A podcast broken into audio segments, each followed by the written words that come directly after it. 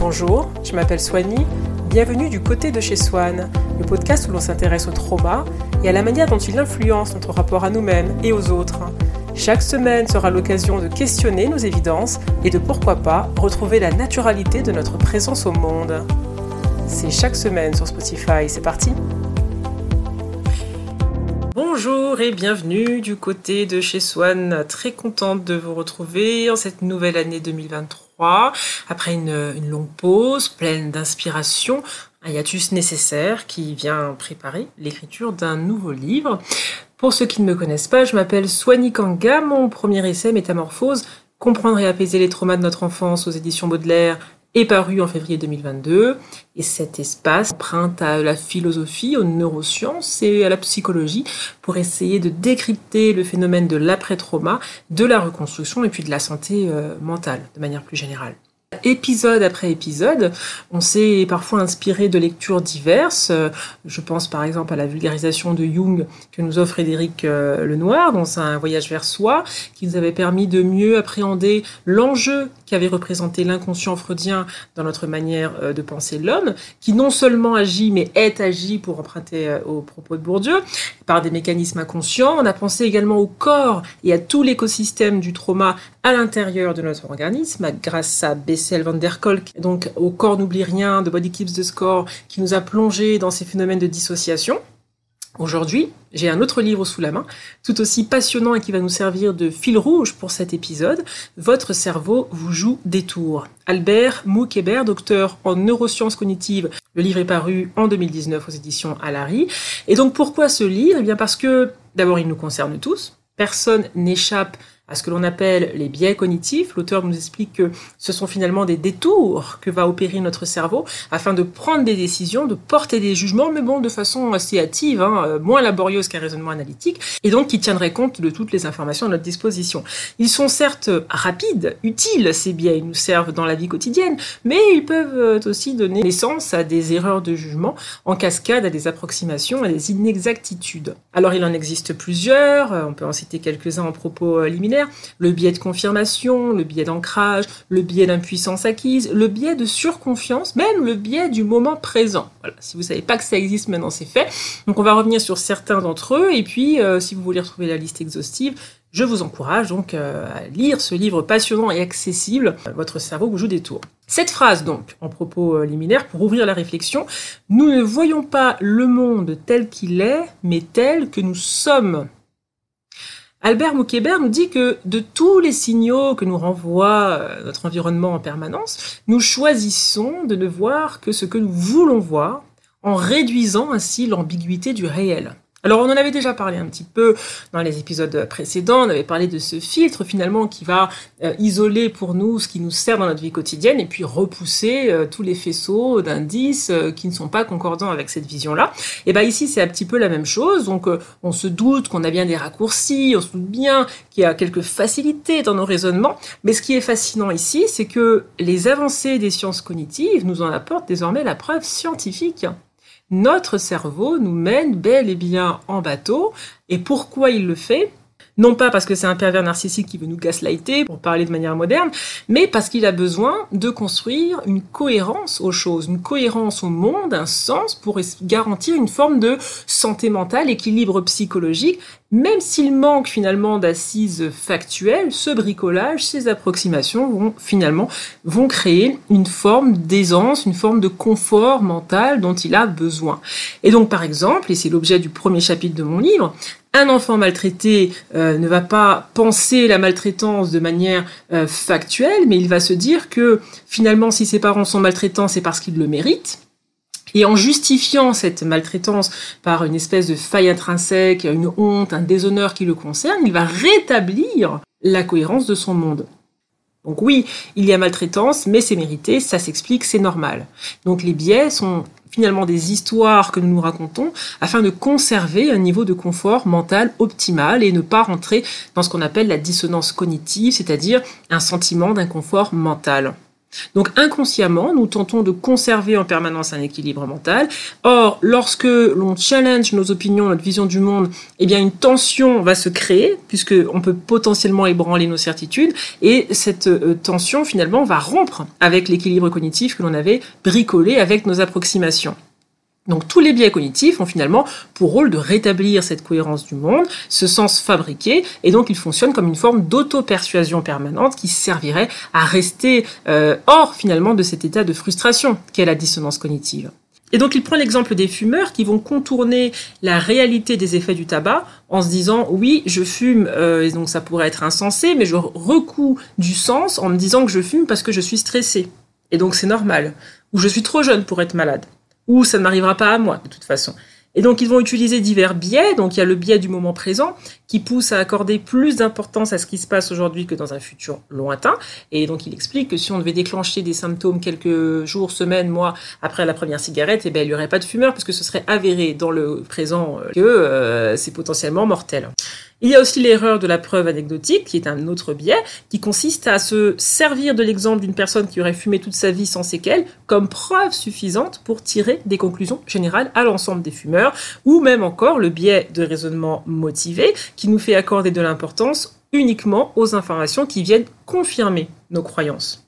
Et donc, vous voyez que d'un acte qui pourrait créer une forme de dissonance à cause de son risque sur la santé, le cerveau va mettre en place toute une gymnastique mentale pour conserver sa cohérence du monde et finalement faire plier la réalité afin qu'elle épouse une certaine vision du réel.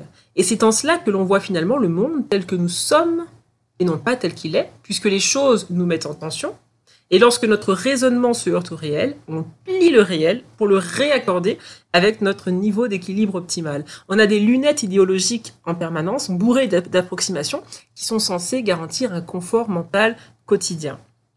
Alors moi je trouve que euh, ce champ d'études euh, est absolument fascinant parce que en nous aidant à appréhender de cette manière notre fonctionnement mental, eh bien euh, il nous révèle des mécanismes inconscients et donc il pose des mots sur tous ces mécanismes qui pour l'instant n'étaient peut-être que des intuitions.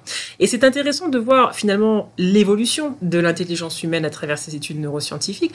On a d'abord le je pense donc je suis cartésien qui a été ensuite bousculé par l'inconscient freudien, lui-même complexifié par la pensée jungienne pour ceux qui y adhèrent et qui ensuite a donné donc naissance au développement personnel. Et puis aujourd'hui, avec ces neurosciences, finalement, on continue euh, dans ces avancées qui nous apprennent que notre capacité à observer le monde est tributaire de l'intérêt direct que l'on a à l'observer de telle manière et non pas de telle autre. Autrement dit, le réel n'est pas forcément ce que vous pensez qu'il est, même si vous vous sentez bien avec la manière dont vous le dépeignez en ce moment. Donc on continue finalement de repousser les limites de notre connaissance et je trouve ça assez fascinant. On peut penser le racisme en utilisant donc le sujet des biais cognitifs puisque les racistes ont recours eux aussi à ces détours pour faire plier le monde à leur thèse. Vous ne pourrez pas convaincre un militant extrémiste de votre vision parce qu'il se protège de la dissonance à tout prix. Même si on euh, lui prouvait avec des chiffres et des éléments factuels qu'il se trompe, son inconfort mental, enraciné dans sa vision du monde, l'emporterait et donc le pousserait à se fermer complètement à tout argument opposé. Prenons par exemple le racisme contre les Noirs. Donc, le postulat en face, c'est de dire que la race blanche est supérieure intellectuellement. Il devrait euh, aujourd'hui ce racisme avoir disparu puisque dans les faits, euh, les Noirs euh, sont présidents de la première puissance mondiale, neurochirurgiens, astronautes, cardiologues, psychiatres et j'en passe. Pourtant, malgré ces faits qui invalident le postulat de départ, eh bien, la pensée raciste perdure. Lorsqu'une personnalité publique politique va s'exprimer pour critiquer une partie de la population, eh bien, il va y avoir un autre biais cognitif qui va se rajouter, ça va être le biais d'autorité, qui est un biais qui consiste à utiliser finalement son rang, sa profession pour convaincre et qui va renforcer la croyance des personnes racistes, puisqu'ils vont en permanence isoler dans les faits divers toutes les informations qui permettent de les conforter dans leurs croyances et donc isoler de facto tout ce qui, dans l'actualité, n'abonde guère avec leur thèse. Et donc, ce faisant, ils vont garantir une permanence de la pensée raciste et un confort cognitif optimal.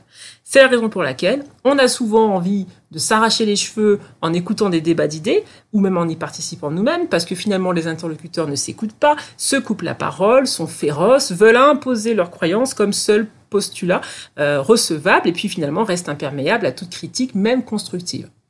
Lorsqu'on prend ce sujet par le prisme des biais cognitifs, on comprend un petit peu mieux ce qui se passe, les soubassements qui, qui ont cours. Et donc, quelqu'un pourrait dire, OK, le militant raciste va recréer la réalité des biaisés, mais on peut dire la même chose de l'antiraciste. Sauf que euh, ce n'est pas réellement euh, exact, puisque la réalité invalide l'idéologie raciste, factuellement. Nous savons qu'un noir peut absolument tout faire au même titre qu'une personne d'un autre groupe. Euh, on a dit tout à l'heure, on a cité des métiers intellectuels, mais on aurait pu dire danseur étoile, patineur. bon. Donc factuellement, l'idéologie raciste est démontable, alors que finalement, l'antiraciste, lui, défend le postulat selon lequel il n'y a pas de supériorité intrinsèque non construite d'un groupe sur un autre, et donc la réalité va dans ce sens. Donc les racistes ont choisi de les ignorer, les faits, pour protéger leur vision du monde, mais ils ont, en faisant cela, quitté la rationalité, le factuel, le réel, la réalité. Et donc c'est à ce stade un, aveuglement euh, volontaire. Donc ce n'est pas ici une question d'argument, mais d'équilibre psychologique dont il est question. Et donc ces travaux ont pour but de nous rappeler que notre perception reste partiale. Et comme nous dit Albert Moukébert, non seulement elle est partielle, mais notre attention est aussi limitée, et notre mémoire est infidèle. En d'autres termes, notre cerveau fonctionne par approximation, et donc quand bien même la réalité ne serait pas relative, notre connaissance des choses et du monde, elle, le restera toujours. Il y aura toujours la réalité d'un côté, c'est-à-dire ce qui existe effectivement, et la manière dont nos cerveaux vont réduire progressivement l'ambiguïté des choses pour stabiliser une forme de vision du réel. Il en apporte la preuve en début du livre en parlant des cinq sens. Et donc, quand beaucoup d'entre nous pourraient penser que lorsque l'on voit, finalement, nos yeux ne font que traduire en temps réel ce qui est devant nous, il nous explique que nos yeux ne sont que des récepteurs que ces récepteurs vont transmettre au cerveau un ensemble de signaux électriques et que c'est notre cerveau qui va ensuite retraiter euh, ces informations, ces milliers de signaux électriques qui viennent du monde extérieur et euh, nous proposer une image cohérente tout est reconstruit mentalement pour créer une cohérence stable. Mais cette reconstruction est parfois approximative, sujette à des influences extérieures. Et donc, si notre œil ne sait pas trop bien ce qu'il voit, s'il y a une ambiguïté, eh bien, notre cerveau va faire une approximation. Donc, ce n'est pas votre œil qui le fait, mais c'est bien notre cerveau pour réduire cette ambiguïté et ne laisser aucune place au vide, au doute et à l'errance.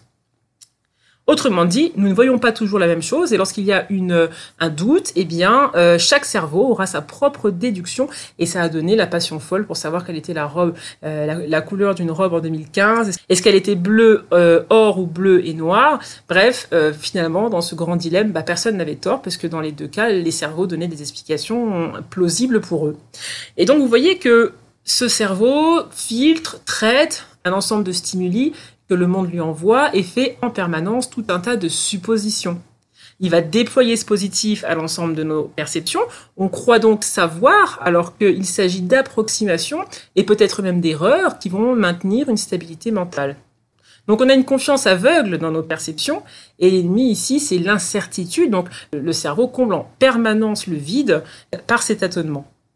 D'où le danger que représente une inflexibilité mentale, une rigidité intellectuelle, qui est là aussi un biais cognitif, et qui consiste à refuser de mettre à jour ses croyances, même lorsque celles-ci sont invalidées par de nouvelles informations. Donc nous recherchons tous un état de stabilité psychologique et nous nous servons des biais cognitifs pour cela. Prenons l'exemple d'une personne qui souffrirait d'anxiété sociale. Prendre la parole en public est un calvaire, palpitations, rougeur, inhibition. Que se passe-t-il lorsque cette personne panique devant un auditoire? Eh bien, ce qui se passe, c'est que l'anticipation du danger est telle qu'elle provoque une réduction de l'ambiguïté, c'est-à-dire du champ des possibles dans cette euh, situation. Et donc, la personne va analyser tout en négatif. Donc, l'anxiété va créer un biais négatif d'interprétation et qui va donc attribuer euh, des intentions négatives à des paroles ou à des actes qui ne sont pas nécessairement. Ils vont interpréter le regard de l'autre selon ce seul prisme et y déceler quasi systématiquement un jugement négatif. Et donc l'auteur nous dit que la phobie sociale, c'est une forme de euh, d'anxiété par anticipation. Et donc boire un verre entre collègues, prendre la parole en public, tout cela va impacter la capacité de l'individu à créer de l'ambiguïté. Et puis il va se dire qu'il y a forcément un danger dans tout s'enclenchent donc ensuite des phénomènes qui sont liés au stress, dont on a beaucoup parlé, euh, avec des réactions d'immobilisation ou de fuite, euh, des effets sur le corps. Et donc dans ce type euh, de situation, notre organisme fonctionne comme si notre vie était menacée. Ça fait beaucoup, quand tout ce qui est en jeu est une prise de parole en public ou un verre entre amis. Et plutôt que de se dire j'ai peur car je souffre d'un syndrome de stress post-traumatique lié à mon enfance, on va se dire j'ai peur car je suis en danger, tout le temps, partout. Et ces gens peuvent se moquer, me nez, m'humilier, me rejeter, danger, danger, danger. Alors que l'on a peur à cause d'un cerveau en surchauffe, qui revit en boucle un trauma qui n'a plus rien à voir avec la situation du présent, et que la solution finalement dans une telle situation, c'est d'aller rechercher de l'aide euh, en thérapie, euh, avec de l'ENDR, pour se désensibiliser de manière progressive de ces triggers, de ces déclencheurs, de ces activations. Donc la solution dans cette euh, configuration, ce n'est pas que les gens ne se moquent jamais de vous, mais de développer une forme d'indifférence à tout ce brouhaha extérieur ce que va faire euh, le thérapeute, c'est qu'il va vous exposer progressivement ce qui vous déclenche, vous active, pour que vous retrouviez donc une source, euh, que l'altérité redevienne une source de plaisir. Donc, bien que son cerveau le pousse à réduire toute situation activante, l'anxieux ne se rend pas compte qu'il s'enferme dans une prison qui peut déboucher sur une désociabilisation les autres te font peur, fuis-les, telle catégorie de population euh, fait peur, éloigne-toi d'eux. Tous ces, jugements actifs qui peuvent fuser dans notre cerveau sont bourrés d'inexactitudes. Et euh, pourquoi? Parce que euh, pour survivre, nos ancêtres, et on en avait déjà parlé ici, et il le redit dans le livre, ont préféré les approximations à l'absence d'action qui pouvaient être fatales. Donc lorsqu'ils entendaient un bruit dans un buisson, ils ne se posaient pas la question de savoir si c'était le vent ou un lynx, ils détalaient. Et on a hérité cette façon de fonctionner par approximation. Donc apprendre à penser contre soi-même semble ici être de bonne loi, parce que qui que nous soyons, bah, nous avons ce fonctionnement actif ancré dans notre système cognitif. Je vais prendre un autre exemple pour approfondir encore le sujet. J'ai pour ma part un jugement assez arrêté sur euh, une certaine forme de mentalité qu'on peut voir en France avec une surenchère sur les diplômes, le revenu annuel, la rue dans laquelle on habite, les activités périscolaires de nos enfants. Pour moi, tout ça sonne un petit peu faux et que euh, dans le quartier où je vis, tous les enfants fassent les mêmes activités, équitation, conservatoire, me fait plus penser à de la reproduction sociale aveugle qu'à une réelle, un réel épanchement pour telle et telle prédisposition. Je détecte facilement euh, donc l'habitus de classe, ces valeurs dans lesquelles je ne me retrouve pas, et chez moi ça sonne faux. Ce qui importe pour moi euh, dans mon mode de fonctionnement, ça va être qui est l'individu plutôt que ce qu'il fait, ce qu'il gagne. Et si l'on prend les travaux des neuroscientifiques et qu'on les transpose à mes préjugés, ou alors à mon ressenti par rapport à cette situation, eh bien, on peut se rendre compte que mon raisonnement peut être qualifié de biaisé.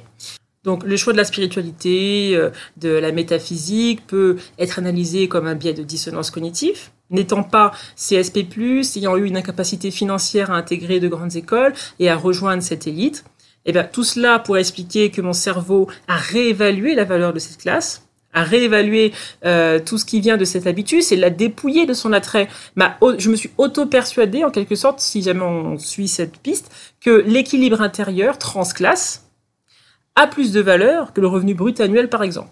Donc cette vision un peu méta me permettrait de dépasser une frustration, tout comme le fumeur se dit ce sera jamais moi. Donc c'est une piste de réflexion qu'on peut même encore complexifier en se disant oui, mais est-ce que finalement le fait de ne pas avoir eu ces ressources matérielles ne m'a pas poussé à construire une identité euh, alternative et qu'aujourd'hui finalement ces marqueurs de classe dissonnent avec une approche un peu plus authentique et sincère de la vie? On peut le voir de manière euh, un petit peu euh, plus philosophique, mais et d'ailleurs, je n'ai rien contre l'idée de la réussite sociale, mais il est intéressant de voir ce que les travaux neuroscientifiques pourraient apporter comme éclairage sur certains de nos raisonnements. Est-ce qu'au finalement on ne choisit pas des valeurs alternatives euh, par dépit, histoire de redonner du sens à une réalité qui nous a un petit peu bousculé c'est une piste. Et d'ailleurs, euh, je n'ai pas vraiment d'attachement à tel ou tel euh, jugement final parce que ce qui compte ici, c'est d'être conscient de ces mécanismes, même parfois d'en rire. Lorsque l'on s'intéresse au biais cognitif, on comprend aussi mieux les accords Toltec et l'un des fameux accords surprenants qui postule que rien dans la vie n'est personnel. Rien n'est jamais personnel. Surprenant comme approche. On n'a pas tendance à voir les choses de cette manière. Pour nous, bah, si une personne nous parle mal, elle s'adresse à nous, c'est personnel. Or, en reliant cet accord aux neurosciences qui observent les biais cognitifs, eh bien on se dit peut-être une autre façon d'expliquer ce que Ruiz Miguel nous dit euh, dans son livre. Donc, si les autres ne voient pas la réalité telle qu'elle est, mais sous le prisme de leur interprétation, détour et approximation, comment leurs actions envers nous pourraient être appréhendées d'un point de vue neutre, véridique, avéré? Qu'est-ce qui nous dit Que la façon dont on l'interprète ensuite est rationnel, factuel et non pas biaisé par votre conditionnement culturel de classe, de genre, etc. Donc si une personne vous prend à partie dans la rue gratuitement, vous avez le choix de vous dire que cette personne bah, s'en prend gratuitement aux personnes dans la rue ou qu'elle s'en est pris à vous parce que quelque chose euh, doit clocher dans votre personnage et que donc euh, le biais négatif d'interprétation serait euh, une manière de rendre cohérent une vision du monde que vous aviez avant que cette personne vous interpelle dans la rue. Donc ce serait un biais de confirmation. Nous avons tous fabriqué une cohérence différente du monde, nous essayons de la défendre euh, en permanence, et donc penser que l'opinion de l'autre est chimiquement pure et non en permanence approximative et biaisée est factuellement inexact. Et c'est un peu ce que nous dit euh, Ruiz Miguel mais avec une terminologie différente.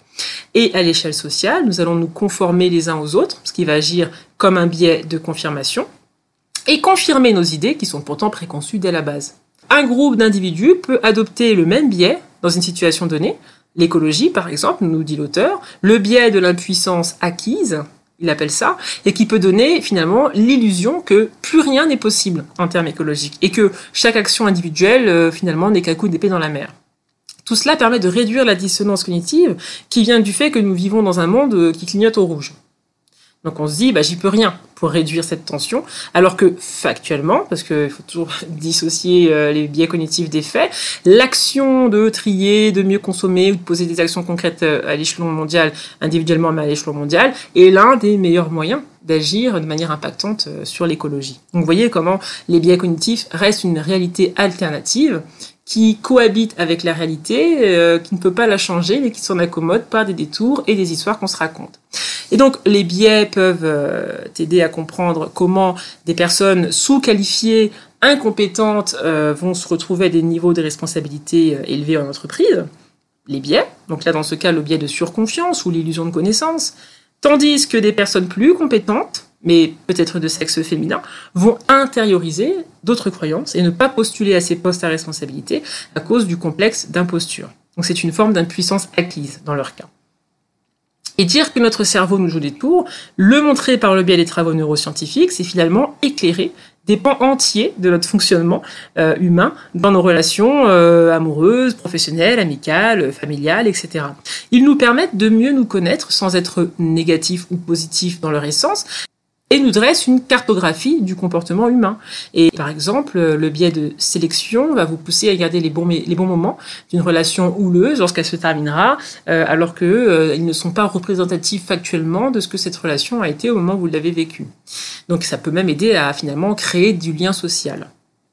Et donc, Qu'est-ce que l'on fait lorsque l'on arrive à identifier ces phénomènes chez nous, chez les autres? On peut regarder le réel avec une illusion de puissance, de sagesse, de connaissance, ou alors on peut rire un petit peu de soi-même, rire de ses raccourcis, rire de ses jugements hâtifs, accepter de temps en temps euh, de penser contre ses certitudes, de, garder une forme de porosité à l'extérieur, accepter peut-être de douter un petit peu, est-ce que j'ai réellement raison, est-ce qu'il est utile que je sois dans le vrai, est-ce que réaliser que je suis souvent dans l'approximation est nécessairement honteux et problématique, est-ce que dire je suis un humain et ma marge d'erreur est grande n'est pas finalement assez anecdotique, donc malgré ces approximations, malgré ces errances successives, notre espèce semble évoluer tant bien que mal. Alors pas au même rythme, de manière assez chaotique, mais malgré ces myriades de tâtonnements, quand on regarde 100 ans en arrière, on peut constater que notre espèce a tout de même réalisé des avancées euh, inégalées dans notre histoire. Et là, ce n'est pas une vision de mon esprit, c'est quelque chose de factuel que vous retrouvez lorsque vous lisez Sapiens, par exemple, de Noah Harari. Vous lisez que notre époque est la plus sécure, la plus prospère, la plus spectaculaire en termes d'avancées, euh, tant dans le recul de la pauvreté mondiale, tant dans l'accès à l'eau potable, aux vaccins, tant dans le recul des conflits armés, euh, tant dans l'accès à l'enseignement, au recul de la mortalité infantile, à l'augmentation de l'espérance de vie, etc. On a moultes exemples nous tendent à démontrer que nous avançons, nous évoluons. Et pourtant, le biais de confirmation va nous pousser à ne sélectionner que les catastrophes, les conflits présents, ce qui se passe euh, en négatif pour dire, vous voyez, le monde ne va pas mieux, tout fout le camp, alors que factuellement, c'est faux. Autrement dit, nous ne sommes pas malheureux parce que l'époque l'impose, mais peut-être parce que l'on ne nous a pas réellement appris à appréhender la notion de satisfaction et de bonheur. Euh, donc c'est ok de le chercher, moins de le trouver. Il y a une forme de consensus, de conformité sociale, et là c'est encore un biais autour de ce pessimisme ambiant. Et si vous faites le choix de l'optimisme, eh ben, vos détracteurs vous diront euh, mais euh, tu es égoïste, comment tu peux être heureux dans un monde pareil? Pour rétablir la cohérence interne de leurs croyances qui font croire qu'il n'est pas décent d'être heureux et qui prennent donc les faits dont on a parlé avec le biais de confirmation pour vous prouver qu'ils ont raison parce qu'il se passe X, Y, Z. En omettant donc euh, par ce, ce, fait toutes les choses qui se passent à merveille dans le monde aujourd'hui. Et c'est vrai que ça paraît étrange de le dire, même de l'entendre, parce que le focus n'est pas dessus, mais qui sont bel et bien réels. Donc, est-ce que la cancel culture n'est pas finalement une conformité sociale poussée à l'extrême? Nous devons tous penser pareil pour bénéficier des avantages du biais de confirmation, et la moindre personne qui menacerait notre quiétude psychologique et intellectuelle doit être malmenée, à la limite l'entendement, pour ne pas faire vaciller nos certitudes, même bricolées. Donc quand on y pense, est-ce qu'il n'est pas absurde euh, d'insulter quelqu'un qui ne pense pas comme nous? Quand on observe les pros et anti-Trump et la haine qu'a provoqué en eux cette dissonance, eh bien, on est quelque peu désemparé. Mais c'est comme si la dissonance ne cessait qu'une fois l'ennemi annihilé. Parce que les idées sont tellement opposées que l'une et l'autre euh, ne peuvent pas cohabiter. Euh, il y en a une qui doit disparaître pour que l'autre continue d'exister de manière cohérente, sans tension. Donc avoir des biais ne veut pas dire que l'on n'a pas de conviction, mais simplement que le doute reste de mise. Le doute restera toujours une approche raisonnable, c'est d'ailleurs le fondement de la science. C'est douter, c'est continuer de tester, c'est continuer d'expérimenter, ne pas avoir de certitudes qui ne sont pas prouvées, et pour ne pas être finalement prisonnier d'une rigidité mentale, ou ne pas tomber dans la bêtise tout simplement, qui n'est pas une difficulté passagère, mais vraiment une impossibilité fondamentale. Alors maintenant que l'on a parlé de tous ces biais, que faire? Eh ben Moi je pense qu'on peut développer une forme de curiosité neutre envers nos propres jugements. Tiens, je juge tel ou tel euh, aspect des gens, quel confort euh, ce jugement m'apporte-t-il Savoir que les gens fonctionnent avec les mêmes mécanismes peut aussi nous aider à nous décrisper, à ne pas prendre les mots qu'on entend euh, pour argent comptant, à avoir un petit peu de recul. On peut réinjecter de la complexité, de la nuance dans un monde qui est là, vous en conviendrez, on a grand besoin. Et je ne pouvais pas m'empêcher de terminer euh, cet épisode en soulignant un biais que j'ai pu observer chez l'auteur lui-même, puisqu'à un moment, il parle euh, de manière succincte de la loi de l'attraction, en la réduisant à quelques méfaits de gourous douteux euh, qui demanderaient aux personnes de dormir avec un billet sur sous leur oreiller en espérant que cela les aidera à devenir riches ou euh, qui parle de gourous qui euh, invitent à s'éloigner de la médecine euh, classique et d'aller vers la médecine alternative. Et pour avoir étudié donc ce, ce, phénomène de loi de l'attraction que je ne connaissais pas et d'en faire un sujet d'étude depuis quelques mois avec des centaines et des centaines d'heures d'intervention de spécialistes sur le sujet, je me suis absolument pas retrouvée dans cette vision si réductrice de cette philosophie de vie dans une histoire aussi anecdotique qu'un billet sous un oreiller ou un gourou en excès de zèle. Et donc là, je pense qu'il fait lui-même finalement un biais cognitif en réduisant tout un mouvement bien plus complexe qui a plusieurs décennies derrière lui à quelques méfaits de gourou pour pouvoir le discréditer et euh, évacuer euh, toute complexité sur ce sujet. Donc vous voyez que même lorsqu'on est spécialiste des neurosciences, qu'on dédie euh, un livre à cet objet d'étude, eh bien on est nous-mêmes dans, dans des angles morts sur certains sujets parce que peut-être que sur le plan intellectuel, on ne souscrit pas à, à une pensée. Cela dit, on arrive à la fin de cet épisode, contente de vous avoir retrouvé pour cette nouvelle année 2023. Dans le prochain épisode, nous allons complètement changer de sujet puisque nous allons nous intéresser aux triggers, aux déclencheurs, aux activations qui peuvent être compliquées lorsque l'on est à fleur de peau, lorsque l'on est sensible, lorsque l'on est en relation euh, amicale ou euh, sentimentale et puis que finalement une certaine dissonance, là encore, euh, apparaît entre la manière dont on estime devoir être traité et ce qui se passe dans les faits. Donc ça, ce sera pour le prochain épisode, mais entre-temps, je vous souhaite une bonne fin de semaine et espère vous retrouver bientôt du côté de chez Swan. Au revoir.